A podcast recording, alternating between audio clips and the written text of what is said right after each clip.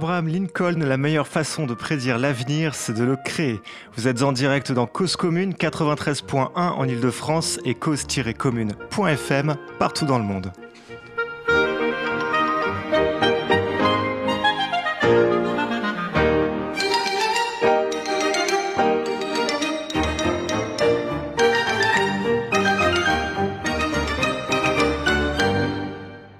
Tous autodidactes Bienvenue dans Cause à effet, votre magazine du travail, de l'emploi et de la formation, en direct chaque mardi soir à 21h. Alors on entend souvent parler d'autodidacte et on ne sait jamais vraiment quoi faire de cette information. Si l'on peut s'accorder à dire que l'autodidaxie se fait hors des circuits scolaires classiques, non, l'autodidacte n'apprend pas seul. Ses maîtres, ses guides, ses sourciers, pour citer euh, le sociologue euh, Claude Pollack, car il en a toujours, des maîtres, des guides et des sourciers ne sont pas simplement des, euh, des enseignants scolaires habilités. En fait, l'autodidacte, c'est celui dont les connaissances ne sont garanties par aucun diplôme, aucune étiquette sur le front pour assurer ses interlocuteurs. Donc par, extension, euh, il va devoir les défendre seul du genre euh, euh, mais t'as fait quoi comme étude toi pour pour savoir ça? C'est la question typique et donc pour y répondre est-ce qu'on va prendre le risque d'admettre que l'on a appris seul au risque de délégitimiser sa production? Poursuivi par son manque de légitimité, on entend dans le ton de cet autodidacte un ton de revanche sur la vie, l'univers ou peut-être le reste. Ça le caractérise parfois, hein. on, en fait même des gimmicks euh, comme euh, je me suis fait euh, tout seul. Un raccourci un petit peu facile. Se faire différemment, chacun peut l'entendre. mais si même Mowgli a eu recours à des loups pour parfaire son éducation, souffrons que l'humain soit un animal social. Mais bon, c'est vrai que dans le regard qu'on porte sur tout ça, et alors ça c'est euh, Philippe Carré euh, qui, euh, qui met ça en avant, on est un petit peu resté bloqué sur le mythe de Robinson Crusoe jusqu'à tard en fait, hein, jusqu'à les années 80. C'est-à-dire l'idée que l'autodidacte serait culturellement à poil dans sa jungle d'informations en fait. Il apprend strictement seul, sans idée, sans culture, sans rien. Une sorte d'enfant loup qui n'aurait pas déjà un terreau initial qui lui permette d'apprendre par lui-même ce qui convient pour sa survie. Et en fait, c'est pas tout à fait vrai. Hein. Donc, ok, l'autodidacte, il choisit ses propres sources, mais il est jamais tout à fait tout seul dans ses stratégies d'apprentissage et il part pas de zéro non plus. En fait, dans nos représentations, on continue souvent de croire que l'apprentissage consiste à remplir des petites boîtes dans la tête. J'ai ou je n'ai pas une tête bien pleine de bac plus machin, et donc je suis apte ou je ne le suis pas. C'est un peu comme dans le mythe de Trinity, vous savez, dans le premier Matrix, quand Neo interpelle Trinity en fuyant l'immeuble duquel euh, l'agent Smith les, pourchasse. Alors Neo, il envoie un... Est-ce que tu peux piloter cet hélicoptère? Et là, il y a Trinity qui demande à, l'autre, là, en dehors de la matrice, euh, de lui télécharger dans le crâne le savoir piloter un hélicoptère. Voilà, et c'est ce qu'on continue trop souvent à croire, et ça marche absolument pas du tout comme ça. Mais alors maintenant, on est dans une époque où la notion de savoir est très relative, où les sources se multiplient et l'éducation, au sens autoritaire, canal d'information unique, s'amenuise. C'est aussi une époque de post-vérité, où la vérité s'accepte de plus en plus en fonction de l'identité et l'émotion qu'elle procure, que la qualité de ses sources. Et aussi l'innovation en formation, c'est pas tant utiliser de nouveaux gadgets pédagogiques que de revoir la façon dont le numérique nous a déjà changé le cerveau. Et dans ce contexte, il est légitime de nous demander, sommes-nous tous autodidactes? Allons-nous tous le devenir? Est-ce qu'il existe des prédispositions? Et après cette introduction beaucoup trop longue et pour répondre à toutes ces questions, je reçois, je reçois ce soir Capucine Brémond, enseignante chercheuse en théorie de l'apprentissage. Capucine, bonsoir. Bonsoir. Ça va? Ouais, ça va. Et euh, alors, on n'a toujours pas euh, marre de moi et on ne sait pas comment elle fait. Salut Laurence. Laurence, comment ça va? Ça va. Bonsoir tout le monde. Et alors, euh, bah, vous-même, chers auditeurs, euh, venez comme vous êtes sur le chat, chat.libre-a-toi.org avec vos questions ou nous apporter vos témoignages. Alors, Capucine, est-ce qu'on apprend en se remplissant des petites boîtes dans le cerveau? Waouh Première question. Ben oui, bien sûr. Euh, non, évidemment que non on apprend, alors là la question, on peut partir sur différents niveaux de profondeur, parce que de quoi on parle, on apprend quoi déjà? Est-ce qu'on apprend un geste? Est-ce qu'on apprend aussi le rapport qu'on a à un geste? Et déjà, euh, on pourrait commencer par ça, quand j'exécute un geste, qu'est-ce qu'il y a derrière ce geste et qu'est-ce qui est entraîné avec ce geste? Rien que pour ça déjà, ça peut pas être une case, parce que ça veut dire que la case, elle est connectée à toutes les autres cases qui sont autour. Euh, donc, euh, déjà, on remplit pas parce que euh, quand on apprend, euh, je pourrais même dire que même un enfant, euh, il a quelques apprentissages fondamentaux, initiaux, et puis après, il revisite en permanence ces apprentissages-là pour reconstruire par-dessus. Et donc, on part pas sur, sur une sorte de base comme ça, vierge. On passe son, temps à désapprendre, réapprendre, reconstruire avec tout un système qu'il s'agit de déplacer, ce qui fait que des fois l'apprentissage c'est pas simple et que ça peut pas se faire de manière complètement mécanique parce qu'en en fait c'est toute une construction euh, qu'on établit pour filtrer le réel, pour percevoir les choses. Ok. Donc c'est un peu plus compliqué que ça. Et moi, moi, si je dis euh, que je me suis fait tout seul, admettons, là, pour reprendre un gimmick euh, assez facile et souvent entendu, qu'est-ce que j'oublie quand je pose la question, euh, que, je, enfin, quand je dis je me suis fait tout seul? Déjà, je pense que quelqu'un qui dit je me suis fait tout seul, on peut quand même entendre qu'il y a quelque chose qui a besoin d'être dit là-dedans. C'est le sentiment, en fait. Le sentiment de s'être construit par soi-même et peut-être d'avoir pas pu accéder à un cadre institutionnel ou un environnement qui aurait été accompagnant. Donc déjà, quand quelqu'un dit je me suis fait tout seul, est-ce qu'il est fier de ça? Est-ce que c'est pour communiquer un manque? Tu vois, rien que mhm. là-dedans, on peut entendre euh, une interrogation sur la relation à l'autre. Rien que dans le fait d'affirmer, je me suis, est-ce que je, peux me faire tout seul Est-ce qu'on peut se faire tout seul? Est-ce que l'apprentissage peut se faire tout seul? Euh, ben, si j'y vais directement de mon point de vue, euh, le simple fait de penser, de communiquer, déjà, c'est dialogique. C'est-à-dire que déjà, les premiers apprentissages que je fais, ils sont en interaction avec l'autre. Je me construis par mon interaction avec l'environnement. Si je remonte très très loin, t'imagines se faire tout seul. Euh, la première chose que j'apprends à faire, c'est pour obtenir la nourriture, euh, d'obtenir les faveurs euh, de ma mère ou de mon père, parce que je me rends compte que je les obtiens pas systématiquement comme je devrais les obtenir. Il y a une résistance en face. Et donc j'apprends par cette résistance, parce qu'on ne me donne pas la nourriture que je devrais avoir spontanément, qu'il y a un autre, et que cet autre m'oblige à apprendre des choses, c'est-à-dire à m'adapter à mon environnement. Donc déjà, tu vois comment on peut dire qu'on se fait tout seul alors que apprendre fondamentalement, c'est social?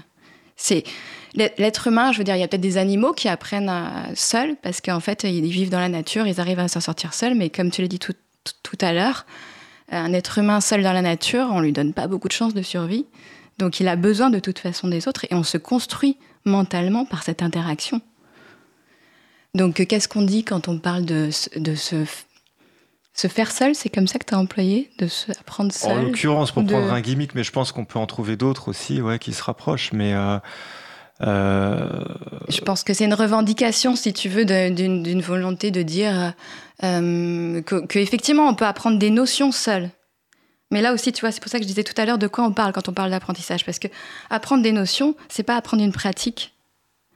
Et puis, on peut se couper aussi de l'apprentissage. Alors, des notions et une pratique, qu'est-ce que tu entends par notion bah, je, vais, je vais te donner un exemple. On peut dire, par exemple, euh, je vais apprendre seul, je vais... Je prends, je prends des cours de chant en ce moment, donc je prends cet exemple-là. Ok, c'est parfait, ça va. J'en prendrai un autre si tu veux, mais euh, je peux apprendre seul le chant. Ben oui, d'un certain point de vue, je peux apprendre. Il y a des manuels, il y a des livres, et je peux apprendre ça toute seule. Euh, mais je peux apprendre quoi? Je peux apprendre comment s'y prendre d'un point de vue technique. Mais si mon but c'est de chanter, et, de ma, prof de chant, dans la relation qu'elle construit avec moi, elle a une certaine représentation de là où elle veut m'emmener. Et moi, je ne sais pas euh, justement l'endroit où elle veut m'emmener, je le connais pas. Donc du coup, quand parfois quand je fais un exercice et j'ai l'impression que je chante moins bien que ce que je faisais avant, j'ai plus de voix, même me dit non ça c'est super parce que tu utilises la cavité au niveau du nez, je dis mais c'est nul, c'est encore moins bien que quand je parle. Mais elle, elle a une vie, elle, tu vois, elle a une idée de ce que ça va permettre plus tard. Comment je serais allée toute seule dans cette direction-là? Enfin, j'aurais pas eu l'idée. C'est une régression pour moi, tu vois. Ouais, je vois. Ouais. j'ai eu des profs comme ça. T'as eu des profs. Il y a une petite allusion là. Des euh, profs qui aiment bien te faire déconstruire un peu. Voilà. Et euh, mais donc du coup, le livre. Si tu t'aides du livre pour chanter, t'es pas tout à fait seul non plus, en fait. Non, t'as raison. il a été écrit par quelqu'un. Peut-être qu'il va tenir un propos un peu particulier par rapport à un autre bouquin. Peut-être c'est une maison d'édition. Parfois, c'est une subjectivité qui est un peu bizarre, mais, mais, euh, mais ça joue quand même, non? Oui, et puis en plus, tu peux avoir un. Alors, je vais peut-être faire attention à ma formulation. Tu peux avoir une rencontre avec un livre, j'ai envie de dire, tu sais. C'est-à-dire qu'il y a un livre que tu lis parce que c'est un outil technique, et puis il y a un livre que tu lis et tu as l'impression que ça fait écho avec ce que tu recherchais et, que l'auteur, du coup, que tu lis, ça te parle et ça correspond à ce que. Donc, il peut y avoir même un effet de rencontre au travers d'une lecture et tu peux trouver ce que tu recherchais. Donc, euh, oui, c'était juste. C'est pour revenir aussi sur cette idée de notion et de pratique, du coup, parce que j'ai pas complètement développé ça. Non, non, non. non. Euh, mais euh, c'est aussi de dire que, en fait, quand on apprend, qu'est-ce que, qu'est-ce que je vise Où est-ce que je veux aller? Est-ce que c'est juste je veux emmagasiner de l'information? Ou est-ce que je veux en faire quelque chose dans un environnement avec des personnes? Et que ça fasse partie aussi de moi, je connais quand même beaucoup de personnes qui ont appris des matières, mais qui finalement n'ont pas eu la motivation de, de, de, mettre en œuvre ce qu'il y a derrière, parce que finalement, ça s'était pas mis en lien avec euh, leur réalité, euh, leur motivation, leur environnement. Tu vois, je, tu peux faire cet exercice d'engranger beaucoup d'informations et te dire chouette, j'ai appris une langue ou j'ai appris quelque chose. Mais si tu n'as pas trouvé derrière tout ça, euh, à quel moment ça faisait sens, dans quelle pratique ça s'intégrait, et comment ça faisait lien avec ton environnement, sur quel levier ça, ça, ça? Comment toi tu pouvais aussi t'approprier ça? Euh, je prends un autre exemple personnel du coup. Ouais, vas-y. Tu veux le, yoga, parce que je, je, suis désolée après, je chante le yoga, mais je pratique toute seule aujourd'hui le yoga. C'est pour ça que je prends cet exemple-là. D'accord, mais tu pratiques. Mais je pratique. Ok, oui. Mais je pratique parce que, en fait, j'ai eu des, enseignants qui m'ont montré des notions et j'aurais peut-être pu le faire par des vidéos. Hein, ouais, ouais. Tu vois? Mais à un moment donné, euh, j'arrivais pas. Je savais que j'aimais ça, mais j'arrivais pas à le mettre en pratique. C'est-à-dire que j'avais appris, mais j'arrivais pas à le mettre en pratique. Jusqu'au jour où euh, j'ai compris que moi, j'avais besoin de mon rythme, d'un environnement avec euh, ma musique, mon, mon, horaire à moi, de le faire à telle régularité. Et, et là, ben, je ne sais pas pourquoi, mais de ce jour-là, je me suis mis à pratiquer le yoga. C'est-à-dire que c'est devenu quelque chose qui fait partie de ma vie.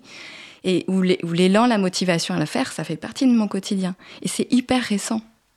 Et du coup, Capucine, dans ta pratique là, du yoga, euh, mm. est-ce que tu as l'impression que tu continues à apprendre justement sur cette pratique-là Ouais, ouais j'ai effectivement l'impression que je continue à apprendre, euh, dans le sens où même je vais revisiter des, tu vois, des, notions ou des choses que j'avais vues par le passé, mais cette fois-ci, j'ai envie de les mener jusqu'au bout. Je comprends même le sens qu'elles ont. C'est-à-dire pourquoi certaines postures préparatoires permettaient après d'aller vers quelque chose d'autre en termes d'équilibre, etc. Ce que j'avais pas vraiment compris d'ailleurs auparavant. Mais là, il y a quelque chose qui se met en place. Et du coup, tu apprends par rapport à qui? Ah, ah. Ah ouais, là, c'est, on est de l'ordre de. Je te ah, parlais de pratique. D'accord. Je te parlais de pratique. On, est de, l'ordre de la création, là. Tu vois, on, on, fait le lien entre apprentissage et pratique. Mhm. C'est parce que je pense que c'est. Euh, si tu fais pas le lien entre apprentissage et pratique, il manque quelque chose qui se passe pas. Et, euh, mais c'est par rapport à moi, hein, le yoga. Oh oui, non, mais bien sûr, bien sûr. Mais je pense que la musique fait beaucoup écho parce que quand on regarde les travaux qui ont été réalisés sur les autodidactes, il y a quand même deux, deux disciplines qui reviennent souvent, mm. que sont la musique. Et euh, alors même d'ailleurs parfois de façon un petit peu erronée ou en tout cas fallacieuse ou un, ou un petit peu rapide. Par exemple Mozart qui a appris tôt on le range dans les autodidactes. En fait, quand on creuse dans les musiciens autodidactes, il y a plein, il y en a plein. Mozart, Bach, en fait, ils sont tous autodidactes à la fin, tu comprends plus.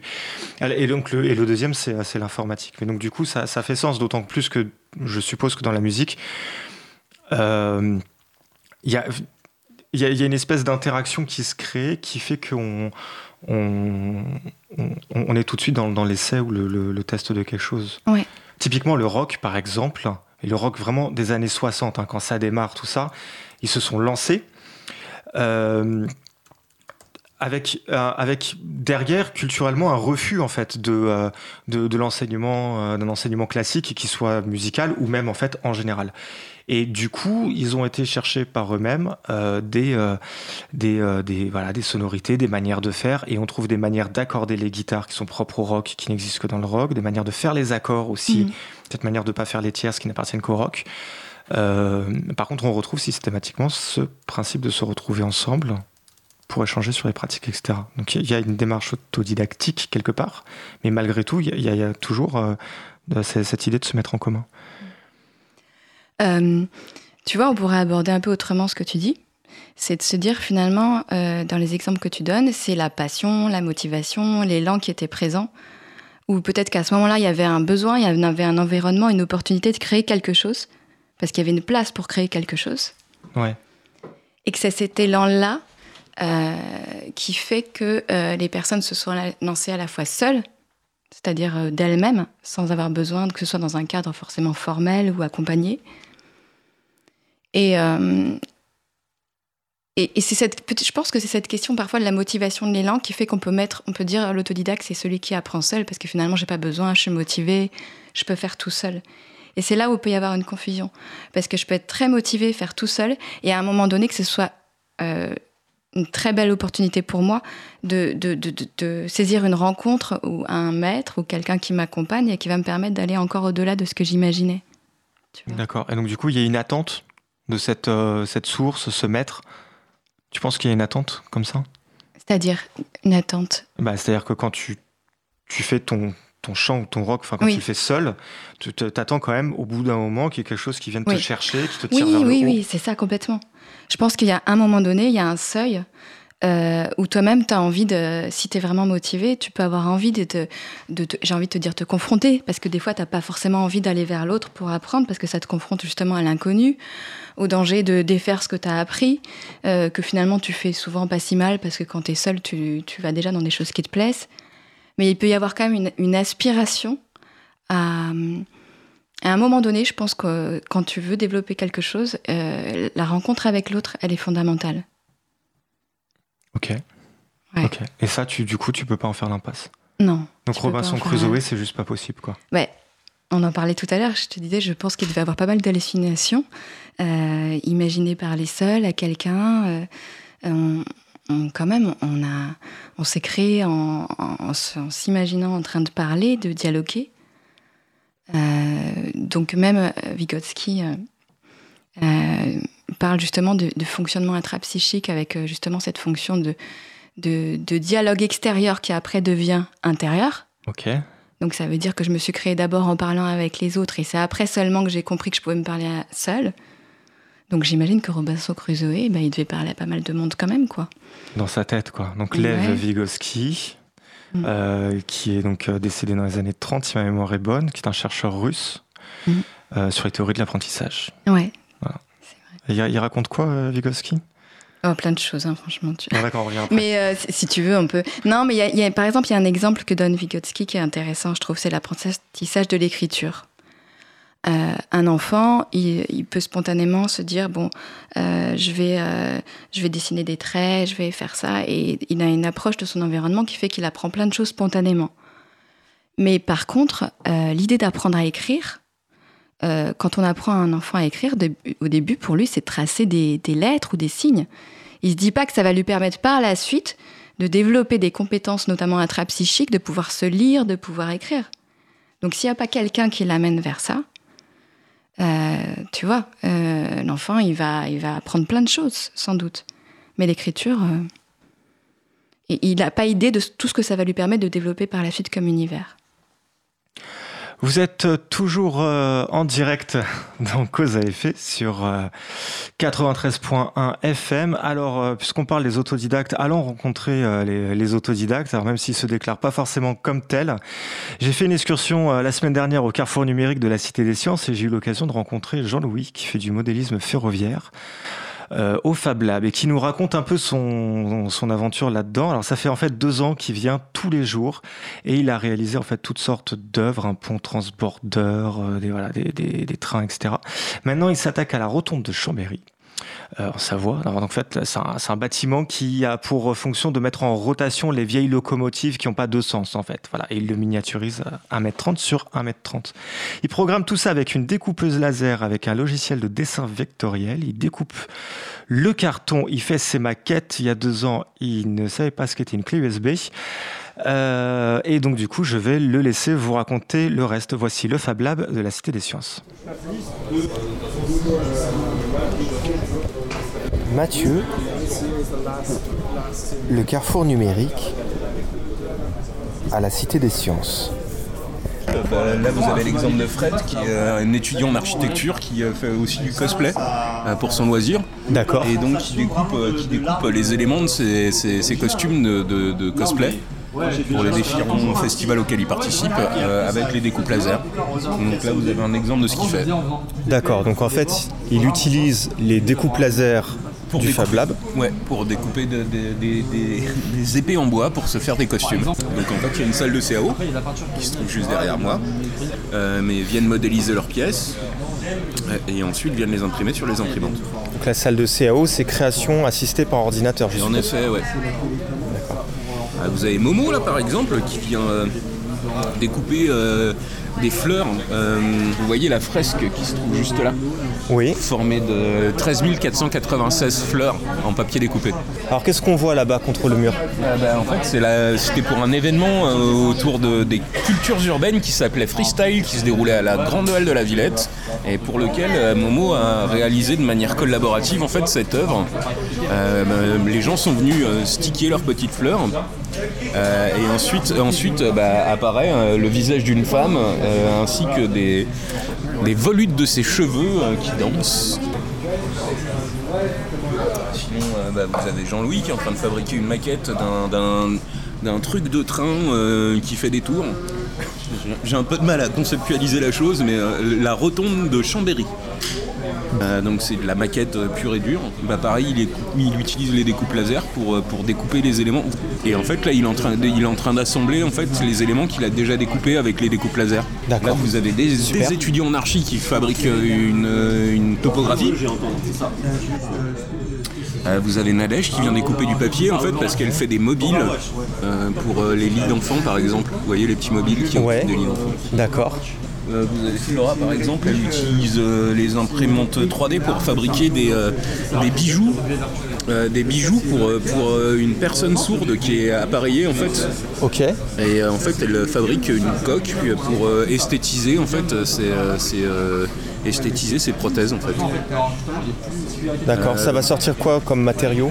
Ah bah, Ça va être du PLA en fait, un plastique à base d'acide lactique, mais, mais qui qui est, fondu et qui, euh, qui, va venir s'accumuler euh, couche par couche pour fabriquer les objets quoi en fait. Ça prend du temps à faire Énormément ouais. Ouais.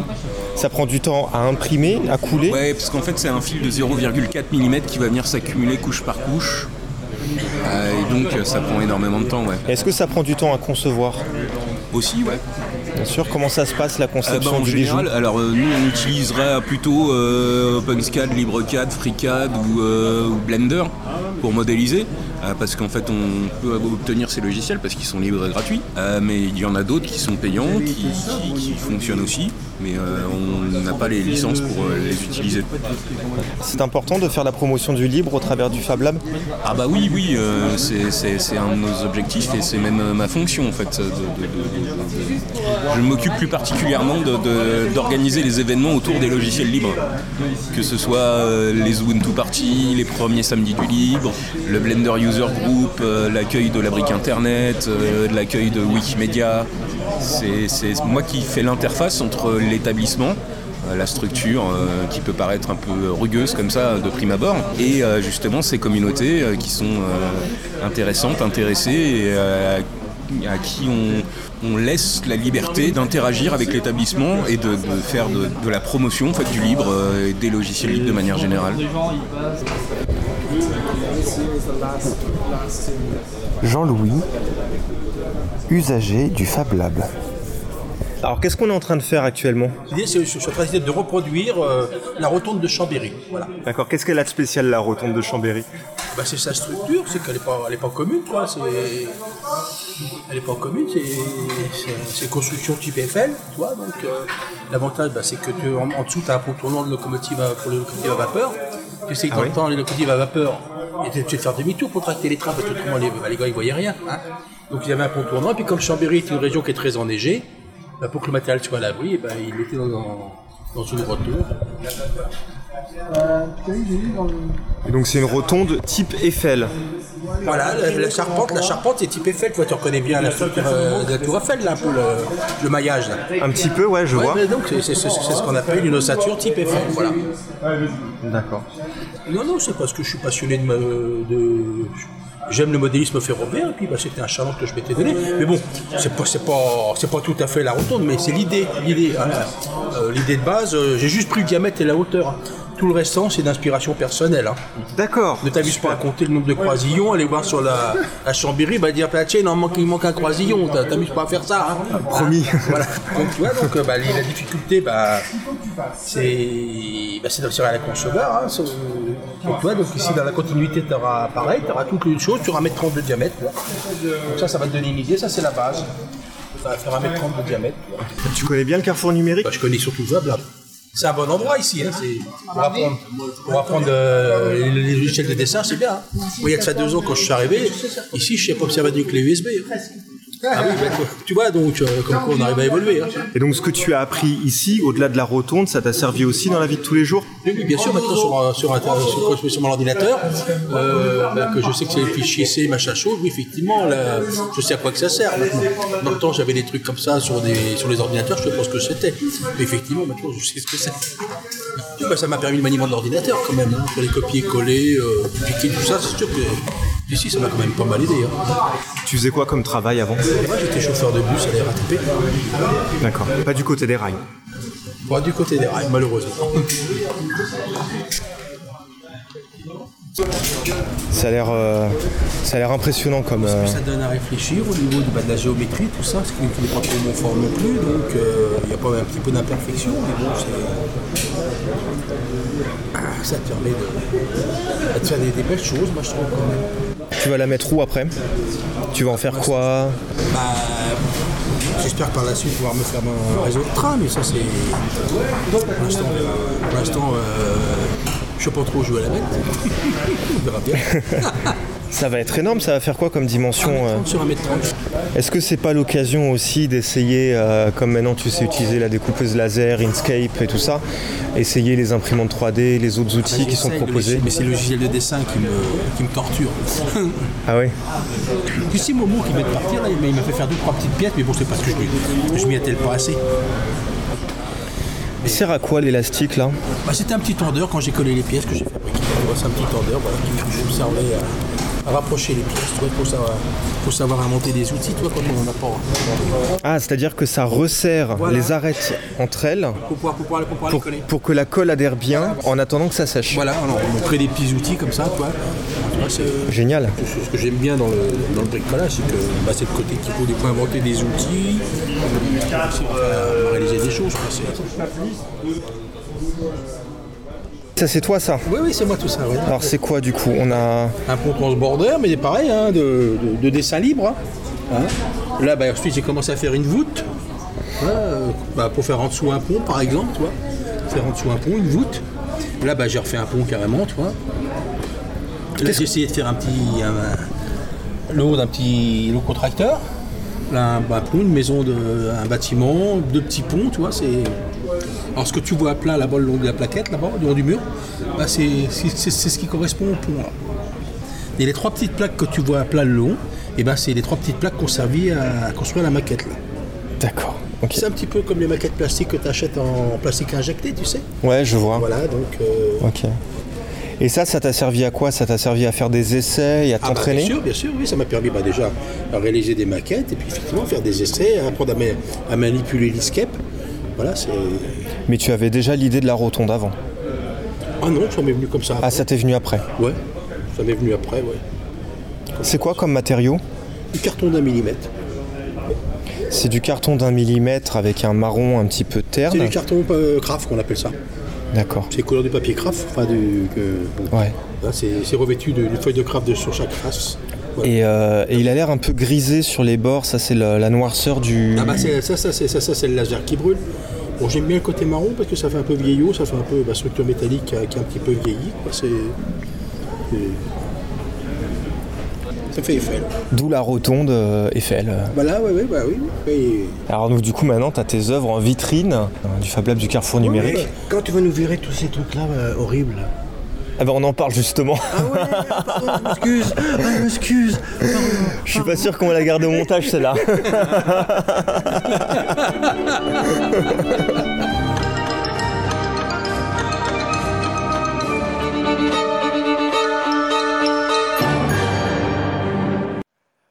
Vous êtes toujours en direct dans Cause à effet, le magazine du travail, de l'emploi et de la formation, 93.1 en Ile-de-France et cause-commune.fm partout dans le monde. Alors, euh, on parlait un petit peu tout à l'heure, alors là, donc, donc Jean-Louis, raconte... Euh, il raconte un petit peu son, son, expérience du Fab Lab et en fait il raconte surtout que euh, euh, il, a, il avait une curiosité pour un sujet, il savait pas exactement comment aborder son affaire et son, en fait, son premier réflexe a été de se mettre dans un groupe pour apprendre en fait. Ça c'est un comportement classique qui te surprend ou comment ça se passe? Euh, c'est pas forcément un comportement classique parce que ce qu'on n'a pas évoqué c'est aussi c'est les différentes manières d'apprendre et de et de, pouvoir développer et modifier ses propres manières d'apprendre. Tendance à aller vers les autres, à d'abord expérimenter, à d'abord lire, à, être conscient qu'il y a certaines manières de faire qui sont efficaces ou pas. Et il y a la composante émotionnelle, par exemple, je peux apprendre, euh, me, me, mettre à faire quelque chose et puis dire oh j'y arrive pas, j'y arrive pas, j'y arrive pas, et répéter toujours ce même type de processus. Et chez certaines personnes, bizarrement, c'est ce qui ça les fait avancer. Euh, elles en ont besoin, et puis d'autres, elles se rendent compte que finalement ça les freine, et peut-être qu'un jour il faudra changer de manière de faire et se changer un peu ses objectifs ou gérer son temps autrement. Donc c'est pas forcément un, un comportement euh, classique. Euh, par contre, euh, ça peut être, ça, ça, peut être une, une approche parmi d'autres. ce qui ah. est intéressant, ce qui est intéressant dans, l'exemple là, c'est qu'il y a le côté aussi visuel qu'on n'a pas évoqué, ou du geste. C'est-à-dire que j'apprends aussi beaucoup par le mimétisme. Euh, quand je suis adulte, j'ai pas tout le temps l'occasion d'expérimenter. Il euh, y a au moins 75% des apprentissages qui se font en regardant les autres faire. Parce que tout simplement, ça prendrait trop de temps. Et oui. que quand je suis enfant, que je peux être tout le temps comme ça et de passer mon temps à expérimenter. Et justement, et donc il est utile et donc de préciser, là, il n'a pas reçu de cours. Il n'a pas reçu voilà. de cours, mais par contre, de voir les autres faire. Absolument. Euh, c'est un des processus fondamentaux de l'apprentissage. Albert Bandura en parle très bien avec euh, je, ce qu'il appelle le processus vicarien. Mais pourquoi je parle de cet auteur C'est intéressant, c'est parce que c'est pas simplement voir faire comme si je regardais une vidéo ou comme si je regardais quelqu'un, c'est voir faire, me projeter comme si c'était moi, ressentir ce qu'elle ressent, me dire oh mince là, euh, si je fais ça, j'ai peur de faire une bêtise, et au travers de ce ressenti, d'apprendre et d'ajuster. Est-ce que c'est pas un petit peu le comportement qu'on voit fleurir maintenant sur euh, les plateformes euh, vidéo en ligne euh, préférées de chacun, où on voit plein de tutos en fait qui sont réalisés par des gens qui maîtrisent pas du tout leur, leur sujet, mais en fait qui sont, si on creuse bien, mmh. et puis si on a un regard aussi un petit peu de pédagogue, en fait on se rend compte qu'ils sont en train ouais. de creuser leur sujet. Donc en fait ouais. ils ont aucun recul et potentiellement ouais. ils peuvent dire une connerie dans un dans un dans une mmh. configuration qui fonctionne pour eux et pas forcément pour les gens qui regardent. Mmh. Mais, mais en fait, on en voit foison, foison, foison. Quoi. Ouais. Après, oui, ben, tu sais, euh, une très bonne manière d'apprendre, par exemple, c'est de préparer un cours euh, où tu connais rien du tout. Et euh, le fait de devoir préparer quelque chose pour d'autres, de devoir te mettre en scène avec l'enjeu du regard de l'autre, de ce qu'il va en penser, etc., c'est un très bon mécanisme pour activer l'apprentissage. Hein. Ouais, en fait, je fais que ça, ouais. enfin, je veux dire, je fais des cours que pour ça. Que ah pour oui, mettre la pression pour, pour et te, apprendre des ouais. Ouais. Pour te faire apprendre. Voilà. Et ça marche très très bien. Et tu as un gain de temps incroyable par rapport à si tu dois, toi, t'essayer de te... Enfin, ça dépend des personnes, mais en tout cas, ça peut être assez efficace. Xavier Marchand, qui est un chef d'entreprise euh, qui, qui, qui, qui, gère 10 d'actions conseil, on le recevra certainement prochainement. Euh, lui, il dit euh, euh, la, la, la, grande arnaque en fait euh, de la formation, c'est que généralement c'est le prof qui apprend le plus. Bah oui, c'est ça. Ça doit pas être le premier à dire ça par contre. Mais, euh, mais bon, je l'ai entendu dire euh, mais oui, récemment, donc ça me fait écho en fait. Ah oui. Ok. Euh, ok, ouais, très bien. Mais alors, donc, du coup, ça, c'est un apprentissage qui est quand même un petit peu particulier parce que si je donne un, alors, si je fais un tuto sur Internet, si j'écris un article de blog, si je donne des cours à quelqu'un mmh. parce que, ou à des gens parce que je suis en position de le faire, euh, je vais quand même avoir un niveau d'apprentissage qui est supérieur. Est-ce que je cherche pas un truc en plus? Euh, tu veux dire que la personne qui fait ça, elle a, déjà... Euh... Non, je veux dire que euh, entre savoir faire quelque chose et savoir l'expliquer, il y a un gap, et le fait de savoir l'expliquer, ça veut peut-être dire qu'on cherche quelque chose en plus, ou quelque chose d'autre. Euh, moi, je, je, je connais hein, cette distinction entre le fait, euh, d'abord, il y, y, a les notions, il y a le fait savoir expérimenter, puis savoir communiquer. Ouais, ah, tu mais connais je, ça Ouais, non, mais ce que je veux dire, quand je te dis je connais, c'était un peu pour dire que j'avais pas trop envie de partir sur, sur cette piste-là, parce que je pense que ça dépend tellement de la nature des savoirs. Ah oui, d'accord. Parce que je pense qu'il y a des savoirs, tu sais, sur cette base-là, c'est un peu de dire, euh, de tout le temps vouloir mettre en avant les savoirs du type communicationnel. Tu ouais. vois, si on distingue euh, type d'apprentissage instrumental et communicationnel, et c'est hyper important, les, tout ce qui est communicationnel. Mais ça veut dire que tout ce qui est euh, de l'ordre euh, du geste incorporé, où j'ai une pratique, une expertise, où je sais pas mettre de mots dessus, c'est-à-dire que je suis pas expert, je suis pas hyper compétent. Et ça peut poser plein de questions, comme par exemple le, le principe d'un entretien de recrutement où je suis évaluée sur ma capacité à communiquer sur, sur ma pratique. Alors que c'est pas forcément ce qui définit l'expertise de tous les métiers. Aujourd'hui on évalue euh, l'expertise par rapport à une capacité à non seulement faire, mais aussi à communiquer sur le faire et à le partager. Ok, l'expert, c'est celui qui dit tout le temps ça dépend. Ça va si je dis ça comme ça? C'est pas mal comme ça. Ouais, qui, sait mettre en... qui mettre en doute, en cause, en question. Ouais. Et qui trouvera une nuance à chaque fois. Ouais, c'est bien comme ça et qui du coup peut réajuster. Bien sûr que les mots ont une fonction essentielle pour réajuster sa pratique, mais on peut réajuster euh, euh, aussi par euh, en, bougeant, en, expérimentant en permanence, tu vois. Mhm. Et donc, du coup, un autodidacte qui tâtonne, qui essaye plein de choses, est-ce qu'il a plus de chances d'atteindre un niveau d'expert ou, finalement c'est euh, équivalent à, quiconque et à quelque manière que ce soit Est-ce que euh, ta question, c'est est-ce que l'expérience et, est-ce que la, volonté de l'autodidacte qu'il peut avoir à, à, progresser, ça a une valeur supérieure à quelqu'un qui serait dans un parcours autre? Est-ce que c'est ça comme ça qu'on pourrait le formuler cette question-là? Ah, Si tu la reformules comme ça, la réponse est, dedans. Ça veut dire qu'en fait non. Ça veut dire qu'en fait l'autodidacte, il va être égal. Ouais, il va être égal. Ouais. Oui, il va être égal. Parce que de toute façon, ce sont des parcours qui se construisent et euh, et euh, et voilà. Et je, je pense quand même, je suis pas en train de dire que c'est pas utile de mettre des mots sur d'accord, de conceptualiser. Il y a un moment donné, quand tu vas sur les bancs de l'école, c'est aussi parce que ça peut te permettre de faire le gap et de te dire, bah, tiens, je vais enfin pouvoir mettre des mots sur ce que je fais. Et ça va me permettre, moi, un recul sur qui fait que je vais ajuster ma pratique. Mais c'est parce qu'à un moment donné, j'ai besoin de faire ça. Donc c'était déjà présent avant que j'y aille. Tu vois, j'avais déjà cette idée qu'il fallait que je mette des mots sur ce que je fais. C'est-à-dire que je savais déjà. Je savais déjà. Mais je le savais pas encore. Ouais, c'est ça. Ça, va comme ça? Oui, c'est ça. bah oui. si ça te va, euh, ça me va. Il euh, y a un article qui fait, euh, qui fait foi chez les, chez les informaticiens qui a. Qui, qui, alors qui est parfois qui est un peu connu, mais bon, qui est en anglais, donc du coup qui est pas toujours accessible. Alors il est, bon, il est assez marrant parce que euh, ça raconte en fait un autodidacte. C'est un long, long article qui est vraiment un témoignage en fait sur un, informaticien qui a appris la programmation par lui-même. Il écrit ça à 23 ans et c'est assez impressionnant pour plusieurs raisons. Euh, alors, on, l'a sur le blog euh, rededge.com, r d e d g e s.com, parce que c'est Randall Dedge l'auteur. Et donc en fait, il raconte son expérience qui est bien longue. Euh, déjà à 23 ans et de par son expérience, il explique ses stratégies d'apprentissage. Il met pas des mots dessus comme un pédagogue mmh. le ferait. Bon, par contre, il va dire la première chose à faire, c'est d'aller rencontrer du monde, les forums de discussion, mmh. se confronter à des situations, avoir des échanges sur les pratiques, euh, y compris pour être, pour être confronté à des problématiques. Euh, avoir un désir intense. Je cite. Hein. Donc, là, je la fais vite parce que là, je fais que les titres, mais en fait, mmh. après, il développe à chaque fois ça. Euh, faire, euh, faire du code, du code, du code, mais au, sens un petit peu euh, comme on dirait faire de la dictée pour de mm. l'orthographe, c'est-à-dire avec un côté un petit peu old school comme ça de l'apprentissage. Je me dis voilà, mais il faut quand même en passer par là. Et donc, et donc ça m'a fait sourire parce que je le vois passer par ces étapes, avoir mm. un désir intense, la motivation, rencontrer du monde. J'avais un peu l'impression d'avoir le, plan d'une conférence de Capucine Brémond, en mm. fait. C'est marrant qu'il conscientise ça comme ça. Ouais. C'est important d'avoir aussi cette, espèce de cette, émotion qui, qui, nous sort et qui nous ramène vers un, vers un besoin d'apprendre. Oui, c'est hyper important. Et après, euh, on peut pas demander à une personne de l'avoir, tu vois. C'est que quand on décrit euh, que c'est hyper important, en même temps, le fait de le dire, ça crée pas grand-chose.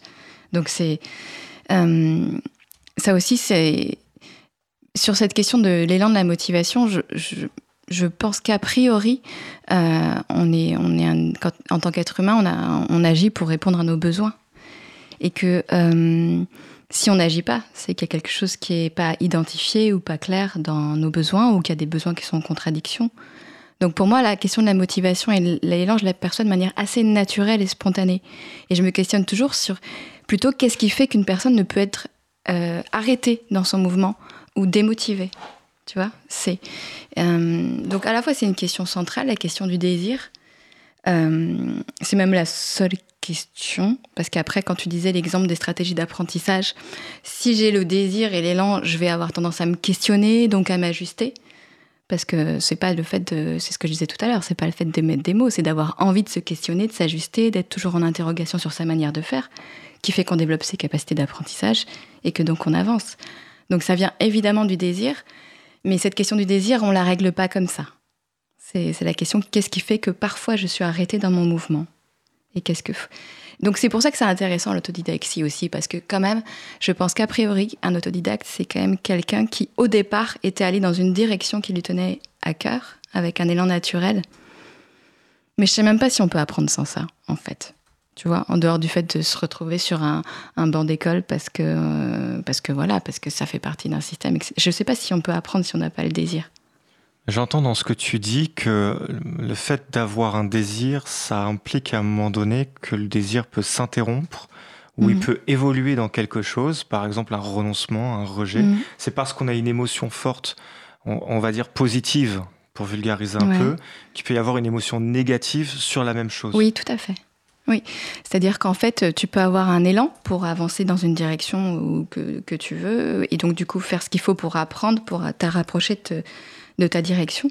Et en même temps, le, fait de te mettre en mouvement, euh, ça peut faire émerger euh, des freins. Euh, pourquoi, par exemple, on peut se dire j'ai envie d'apprendre ça et je le fais pas?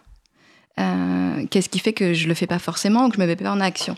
Mais c'est peut-être que d'un côté j'ai envie et d'un côté au moment où je me mets en mouvement pour y aller, il y a autre chose qui s'exprime du simple fait que j'essaye d'avancer. Tu vois, c'est comme si euh, euh, tu avances et puis il y a quelque chose qui te tient un peu en arrière et tu le sens pas tant que tu fais pas un pas en avant. Tu vois. et c'est en faisant un pas en avant que tu sens que ça tire un peu derrière et qu'il y a quelque chose là qui, qui coince un peu. Et c'est cette difficulté qui fait l'apprentissage? Euh, De toute façon, quand je te disais, on parlait du fait que l'apprentissage c'était des constructions et reconstructions. si on parle d'apprentissage au sens, pas simplement je te donne des informations et tu les prends et c'est une case, tu vois, comme ce qu'on disait que c'était pas tout à l'heure, c'est effectivement euh, la capacité à, voir ce qu'il en est de ses difficultés et ce qui bloque et ce qui freine et euh, ce qui fait qu'on n'est pas dans son mouvement naturel et dans son élan naturel qui peut faire effectivement euh, les questions autour de l'apprentissage. L'apprentissage, je ne sais pas, en tout cas les questions que peuvent se poser un pédagogue pour accompagner quelqu'un en tout cas. Et voilà. Donc... Ok. non, non, mais du coup, c'est continuer, mais... L'apprentissage, c'est des constructions et c'est des déconstructions. Vous êtes toujours en direct dans Cause à effet sur 93.1. Partagez euh, vos expériences euh, et posez-nous euh, vos questions sur chat.libre-a-toi.org. On va faire une petite pause musicale. Alors une pause musicale un petit peu particulière en plus parce que j'ai sollicité en fait les auditeurs pour, pour m'aider dans, le choix des musiques. Euh, euh, et, donc on est tombé euh, sur un groupe qui s'appelle Cause Commune en fait. Et c'est une coïncidence. C'est un trio de rap qui existe depuis 2004. Et j'avais jamais encore eu l'occasion de diffuser du rap à l'antenne, c'est l'occasion. Et donc je vous propose ce soir les artistes, donc le groupe Cause Commune et la chanson Autodidacte. Cause Commune, 93.1, la voix des possibles.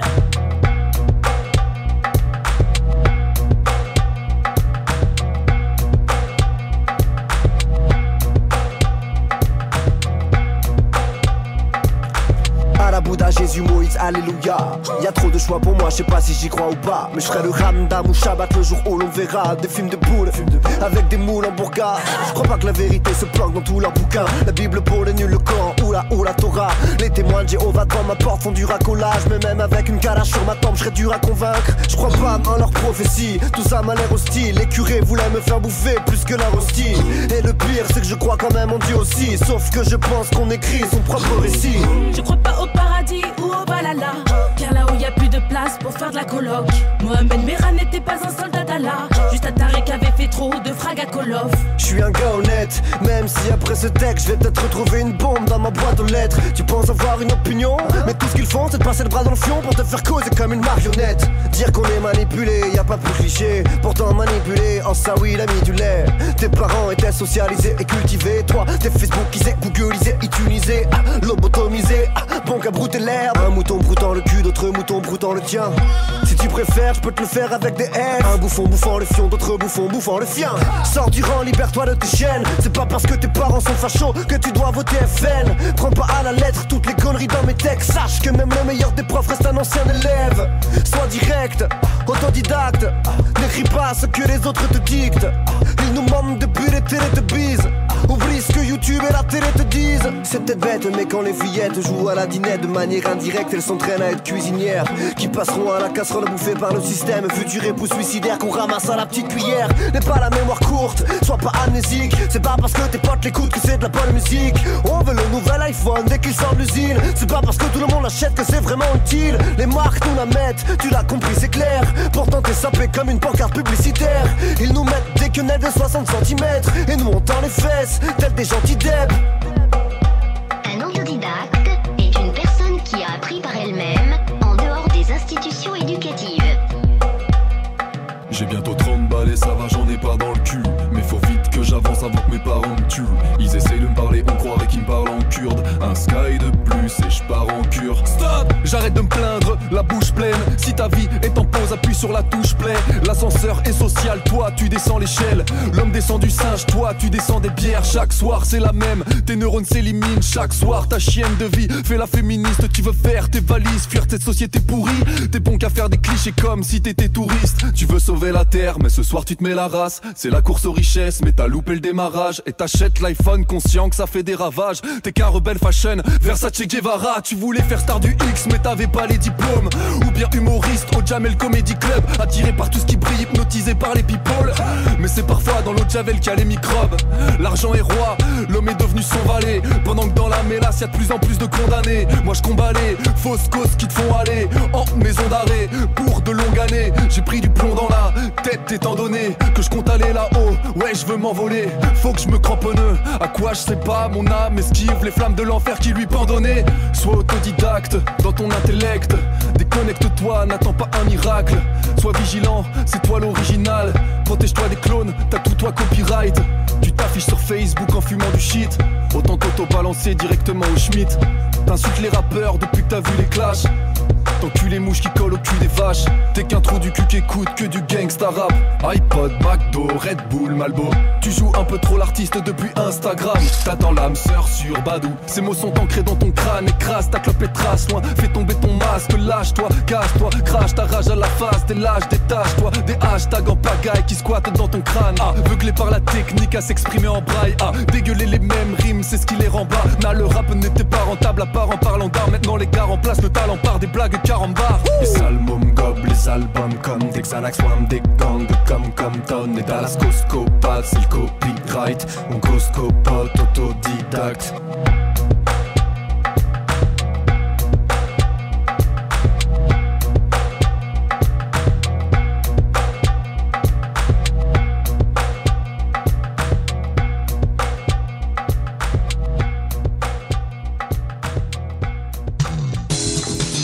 Cause commune, cause-commune.fm.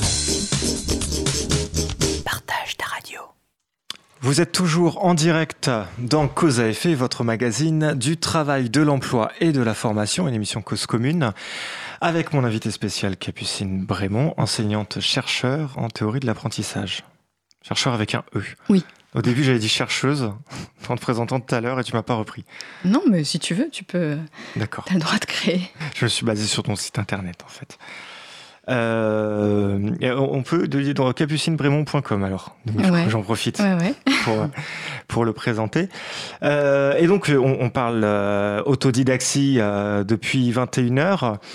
Et, euh, et, on en revenait, euh, on allait en revenir à cet exemple euh, donc du coup voilà, du, programmeur qui a pris tout seul, qui avait un intense mm. désir et qui voilà qui avait envie quand même de de partager, mais qui s'est du coup qui s'est passé de, de source en fait, qui s'est passé de maître. Mm.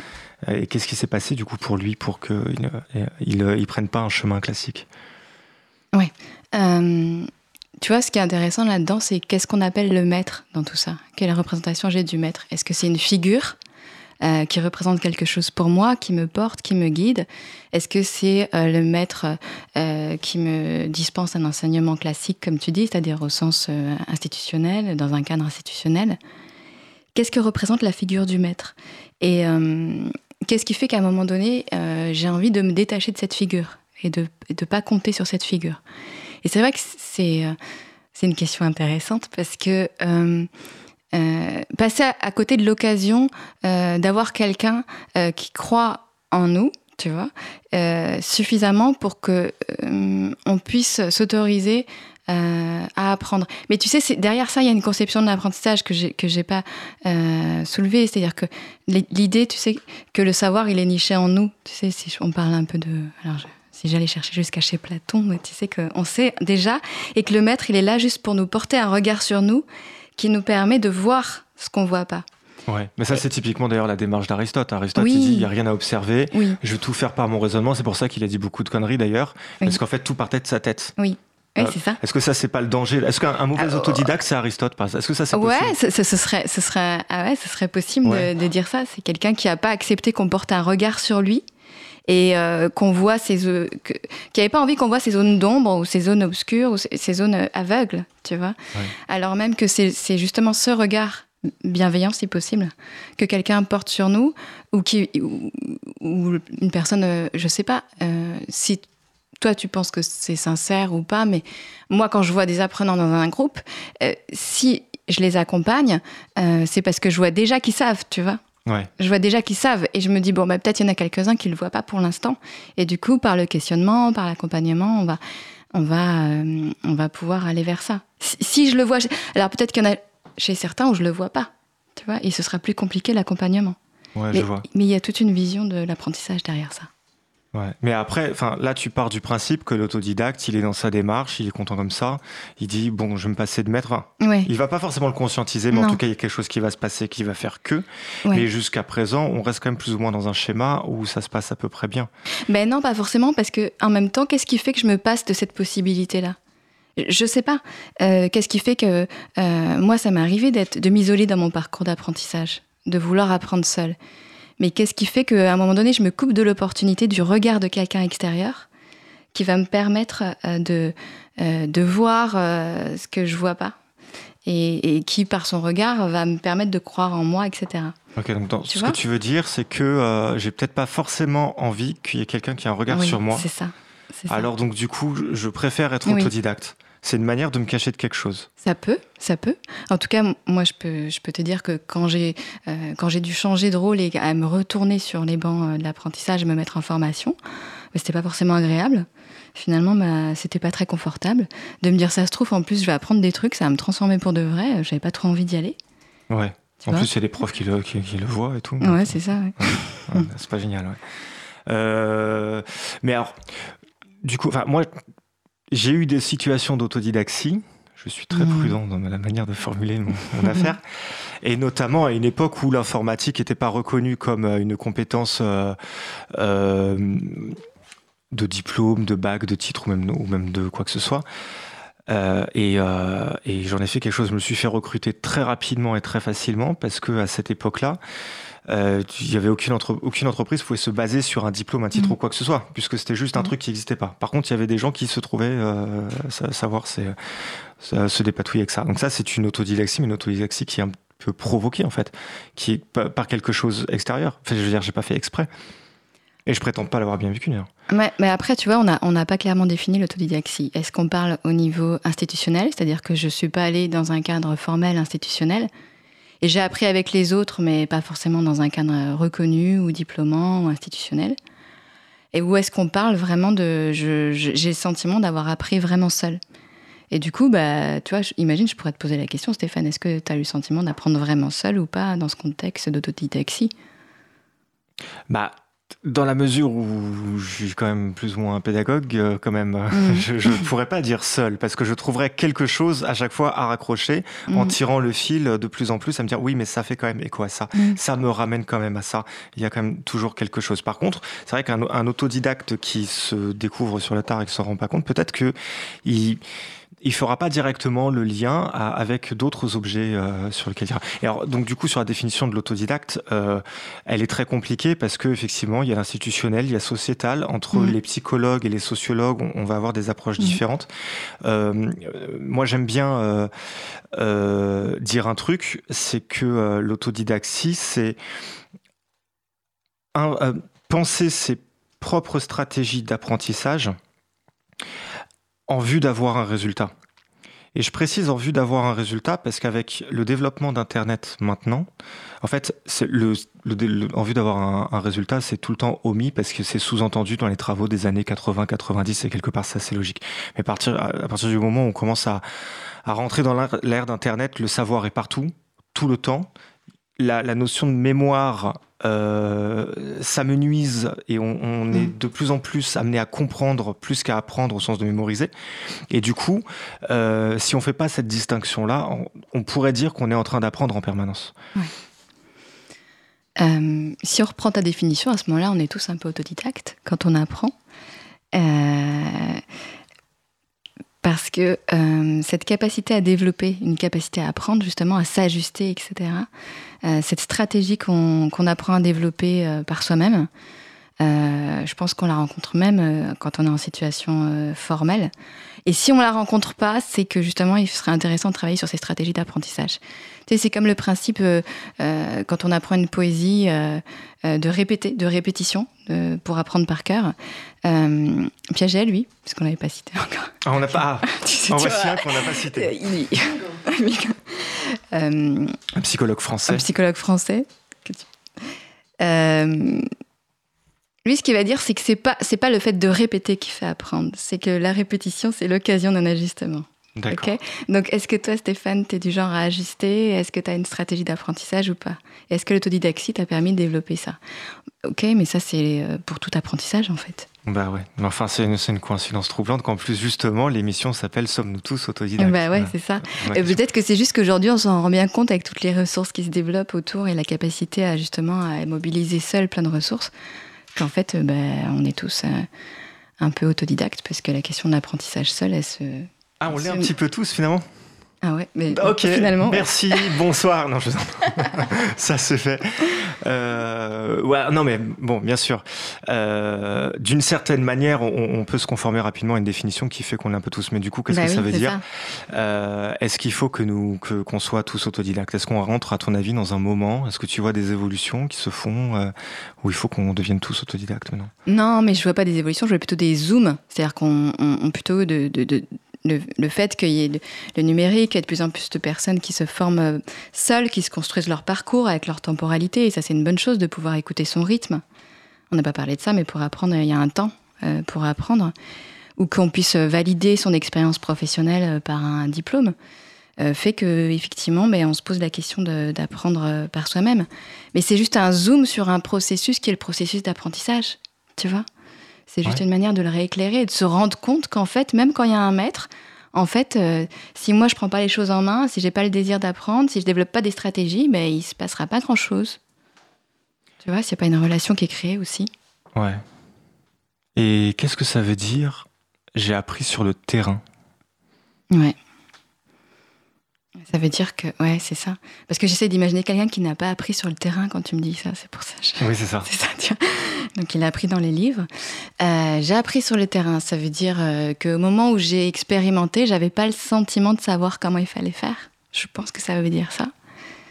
Ça veut dire que j'y suis allée, j'ai tâtonné, euh, un peu, tu vois, un certain modèle de l'apprentissage, et j'avais pas le sentiment de, de maîtriser la situation. Je me suis mis en danger. Tu vois, je pense que ça, ça, veut dire ça. Et euh, parce que on peut pas dire d'un côté j'apprends sur le terrain et d'un côté j'apprends sur les livres. Non, en fait, ce sera, ça, ça, voudrait dire que c'est autodidacte versus premier de la classe. Ouais, c'est ça. Et qu'il y aura un clivage comme ça. Et en fait, c'est pas tout à fait ça. Non, c'est pas tout à fait ça. Euh, la poésie de tout à l'heure, donc toi tu mm. disais, on, apprend par cœur, on la répète, on la répète, on la répète. Mm. Euh, on a une mémoire comme ça, la mémoire du poisson rouge qui s'arrête au mm. bout de trois secondes, et le fait de répéter, répéter, répéter, ça fait qu'au bout d'un moment, ça passe dans une autre mémoire. Il y a la boucle phénologique, et on envoie ça dans, la, la, la, mémoire qui est, je sais plus laquelle, mais qui existe. Je suis un très mauvais neurologue. Ok. Euh, Donc tu fais bien de partir là-dessus. Voilà. Mais bon, ça c'est un schéma, euh, ça c'est un, c'est un, un, comment dire, c'est une stratégie qui est purement basée sur la mémoire. Par contre, une poésie, on la récite beaucoup mieux quand on la récite à quelqu'un, quand on pense à quelqu'un. Quand elle, quand, quand elle se dirige vers, vers une personne. Quand on donne du sens euh, à ce qu'on récite aussi. Je veux dire, des fois, c'est simplement comprendre ce dont on parle. Mais c'est, ça rejoint ce que tu dis, c'est-à-dire que c'est pour s'imaginer la, la destinée à quelqu'un, la communiquer en fait. D'accord. C'est pas juste des mots, c'est quelque chose qui peut se communiquer. Tu sais, on peut même se parler à soi-même. Donc la poésie, elle peut nous, toucher à, nous-mêmes, nous pour qu'il y ait un univers d'évocation qui se développe, qui me permette d'apprendre mieux. Tu vois, parce que là, on a des stratégies d'apprentissage. Si ça fait sens pour moi, du coup, je retiens plus facilement. Si je m'imagine l'adresser à quelqu'un aussi, ben, parler à, me, parler à moi-même aussi, ça fonctionne. Ok. D'accord, ok. Mais alors, ça veut dire que l'autodidacte, il peut se parler à lui-même? Bah oui. Robinson Crusoe, en fait, il, se parle à lui-même pour, euh, pour essayer d'apprendre. Euh, Mais sans doute qu'il devait se parler à lui-même. Ouais. Peut-être même à haute voix. Il devient pas J'en sais rien. Je ne sais pas. D'accord. Je pense qu'effectivement, c'est compliqué de vivre seul quand même. Hein. Je pense que c'est vraiment compliqué. Et au-delà de l'apprentissage Au-delà de l'apprentissage. On parlait tout à l'heure du fonctionnement euh, social de l'être humain. Ouais. Ok, Laurence, on t'entend plus depuis tout à l'heure parce que tu es concentré à fond, à fond, à fond. Ouais. Parce que toi, tu as beaucoup de choses à dire sur les autodidactes. T'en connais des autodidactes? Euh, J'en connais. Bah toi, non? Alors il y a moi par exemple. Ok. Alors Patrick s'excuse de ne pas être présent ce soir, mais il pense très fort à nous. Il a un séminaire demain très très tôt. Euh, alors Laurence, tu vas nous raconter tout.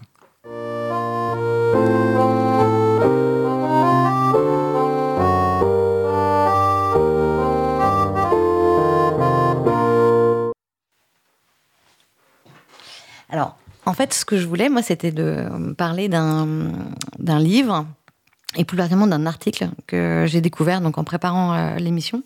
Ok. Euh, alors j'ai pas eu le temps de le parcourir tout le livre, mais qui m'a, enfin qui m'a vraiment paru très très passionnant euh, et qui s'appelle en fait Apprendre par soi-même aujourd'hui les nouvelles modalités de l'auto-formation dans la société digitale.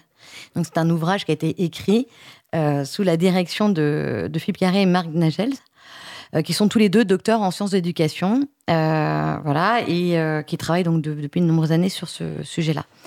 Alors d'ailleurs, c'est un, un, ouvrage qui a été écrit à plusieurs mains avec cinq autres auteurs, dont Frédéric Gérard, qui avait participé à l'émission de Cause à effet en janvier. Le 30 janvier pour la première émission, absolument.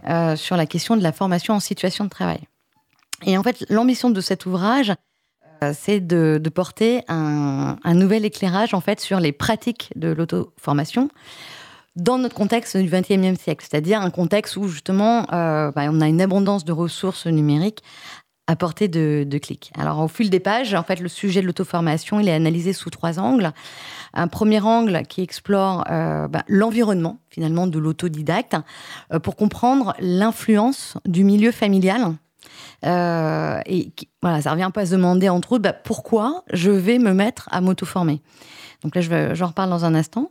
Le second angle, c'est euh, s'intéresse plus particulièrement aux ressources qu'on va mobiliser euh, pour apprendre, d'ailleurs qu'elles soient numériques ou sociales, à travers les réseaux physiques ou virtuels euh, de personnes. Donc en gros, c'est sur quelles ressources, enfin, quelles, ressources je vais utiliser pour m'auto-former. Et le troisième angle, c'est euh, met l'accent en fait sur l'activité même de l'auto-formation, c'est-à-dire sur quelles ressources propres, individuelles, je vais m'appuyer pour apprendre tout seul, comment je vais organiser mon apprentissage de connaissances, etc.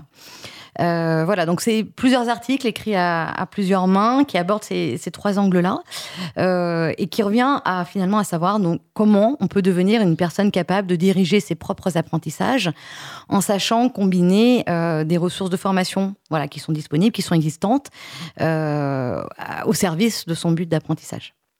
Et alors dans un des articles donc, je vais vous parler plus particulièrement, ils abordent la question du, poids du contexte familial. Euh, dans cette disposition qu'on aurait à s'auto-former ou pas. Euh, parce qu'en fait, on en a déjà un petit peu parlé au, début de l'émission, c'est que les autodidactes euh, peuvent avoir l'impression aussi que c'est une faculté qu'ils ont un peu de façon spontanée, qu'ils ont même depuis toujours, et que donc c'est un peu en quelque sorte un peu inné. Et en fait, les auteurs de l'article, donc c'est Nathalie Tingry et Christophe Jeunesse, euh, bah, ils, veulent euh, questionner en fait hein, cette, euh, cette impression-là, et au-delà de ça, ils veulent savoir si en fait la disposition à s'auto-former, c'est une sorte d'héritage qui serait issu de notre environnement social, ou bien un comportement singulier de, la personne, en fait, qui serait le fruit à la fois de ses propres caractéristiques, croisées avec ses propres expériences de vie, euh, voilà, qui auraient été des, contextes favorables au développement de sa, de sa pratique d'auto-formation. Et plus précisément, l'hypothèse qu'ils ont voulu vérifier, c'est de savoir si on peut dire que la famille constitue un premier environnement qui offre des expériences dans lesquelles on va euh, justement éveiller cette disposition à s'auto-former.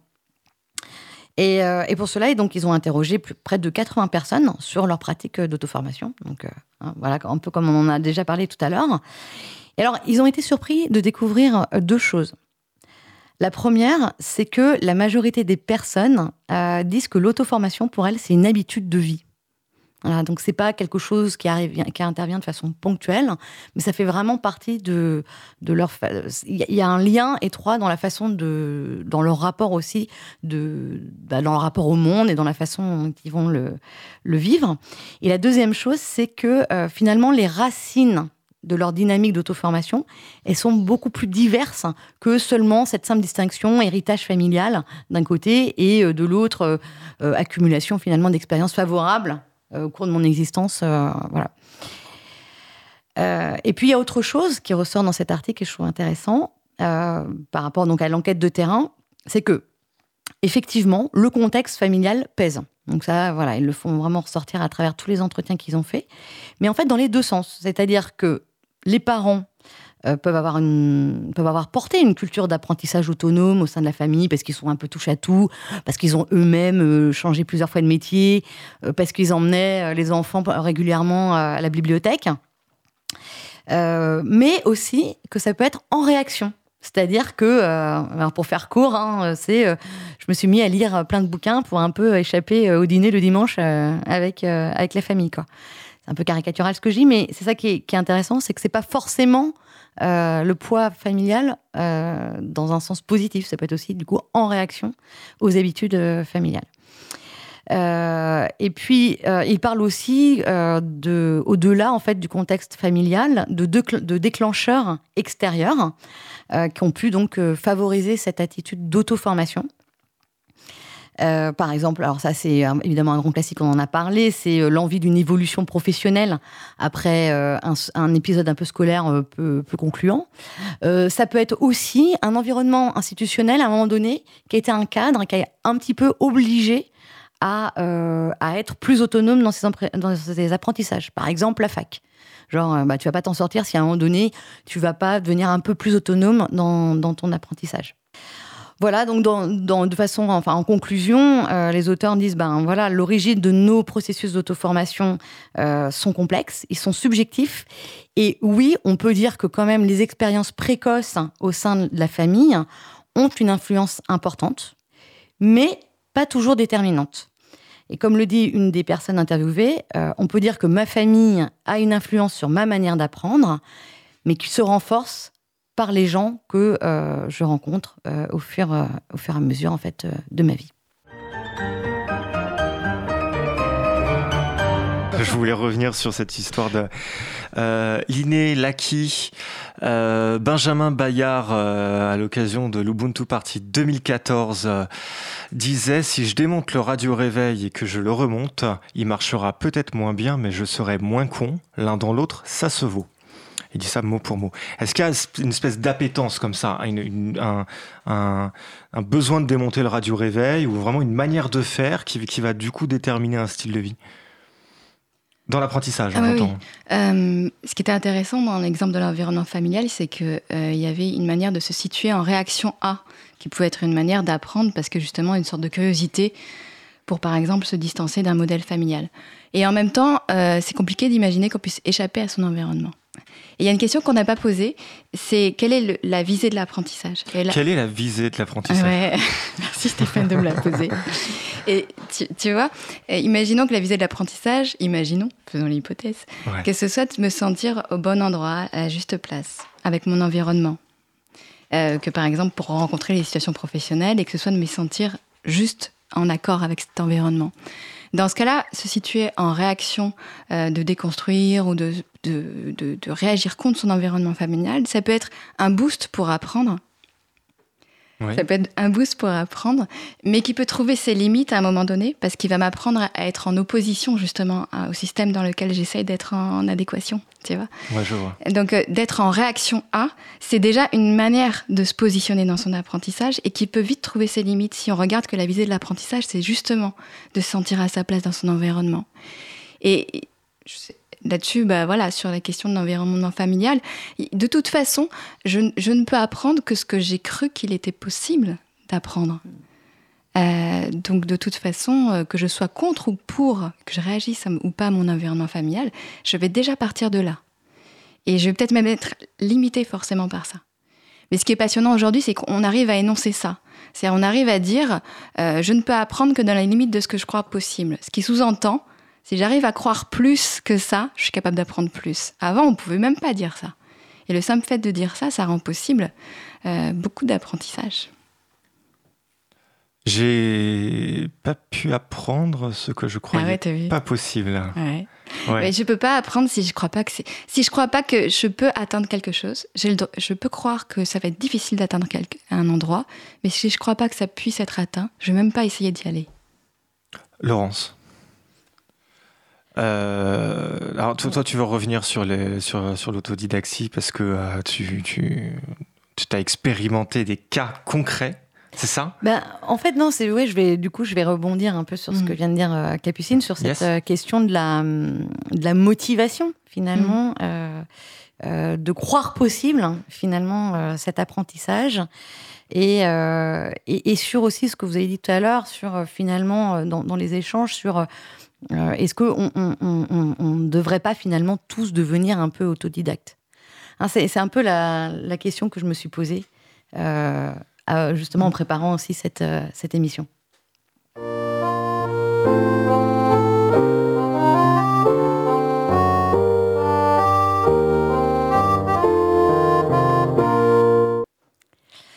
Alors voilà, est-ce qu'on ne devrait pas tous devenir autodidactes ah, C'est vrai qu'aujourd'hui, avec deux ou trois mots-clés tapés dans un moteur de recherche, et hop, euh, voilà, des mémos, des tutos, des vidéos à gogo, le matin tôt ou à l'heure de l'apéro.